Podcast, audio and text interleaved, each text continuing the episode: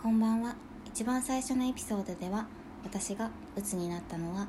過労が原因だったことをお話ししました。私は最初の休職が3ヶ月。その後3ヶ月やす、えー、仕事に復帰しましたがまた3ヶ月休むことになりいろいろと考えたんですけど退職するという決断をしました。その後転職をしましたが5ヶ月ほど働いた後また仕事に行かれなくなって1年間休職をしていました、えー、つまりこの2年間でですね3回の休職を経験していることになります、えー、休職と復職を繰り返すことによってどんどん復職することへのハードルが上がってしまうというか戻るのが怖くなってしまうんですよね。また休まなきゃいけなくなってしまうのではないかと何度も不安に思いました。でも私はえ、数ヶ月前から職場に、え、週数回の勤務ではありますが復職をして今これからですね頑張っていこうと思っているところです。まだ体調が安定していない日もあるのでなかなかうまくはいかないなと思っていますがなんとかこうやって調整しながらやっていきたいなと思っています。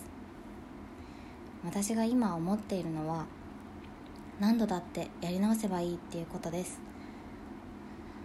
確かに給食を何回もしているので、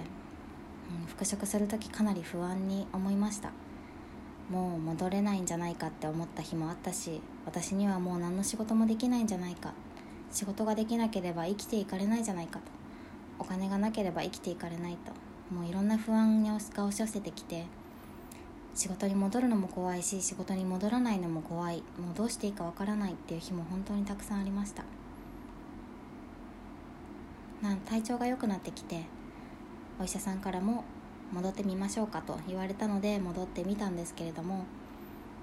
今これから先ですねまた絶対に休職しないなんていうことはわからないわけでまたこれから先仕事に行かれなくなる日も来るかもしれない。でも今できる範囲のことを毎日続けていこうと思っているところです、はい、先ほども言いましたが何度だって休めばいいし何度だってやり直せばいい。なかなか、うん、家庭がある方だったりとかいろんな事情があってそんな簡単なことではないと分かっていますが体がまず元気でなければ何もできないと思っています。体が元気でさえいれば何かしらの仕事は見つかると思います。仕事がなくても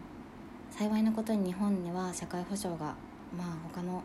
国と比べてどうかっていうことは難しいですけれども一応救済措置っていうのはあるので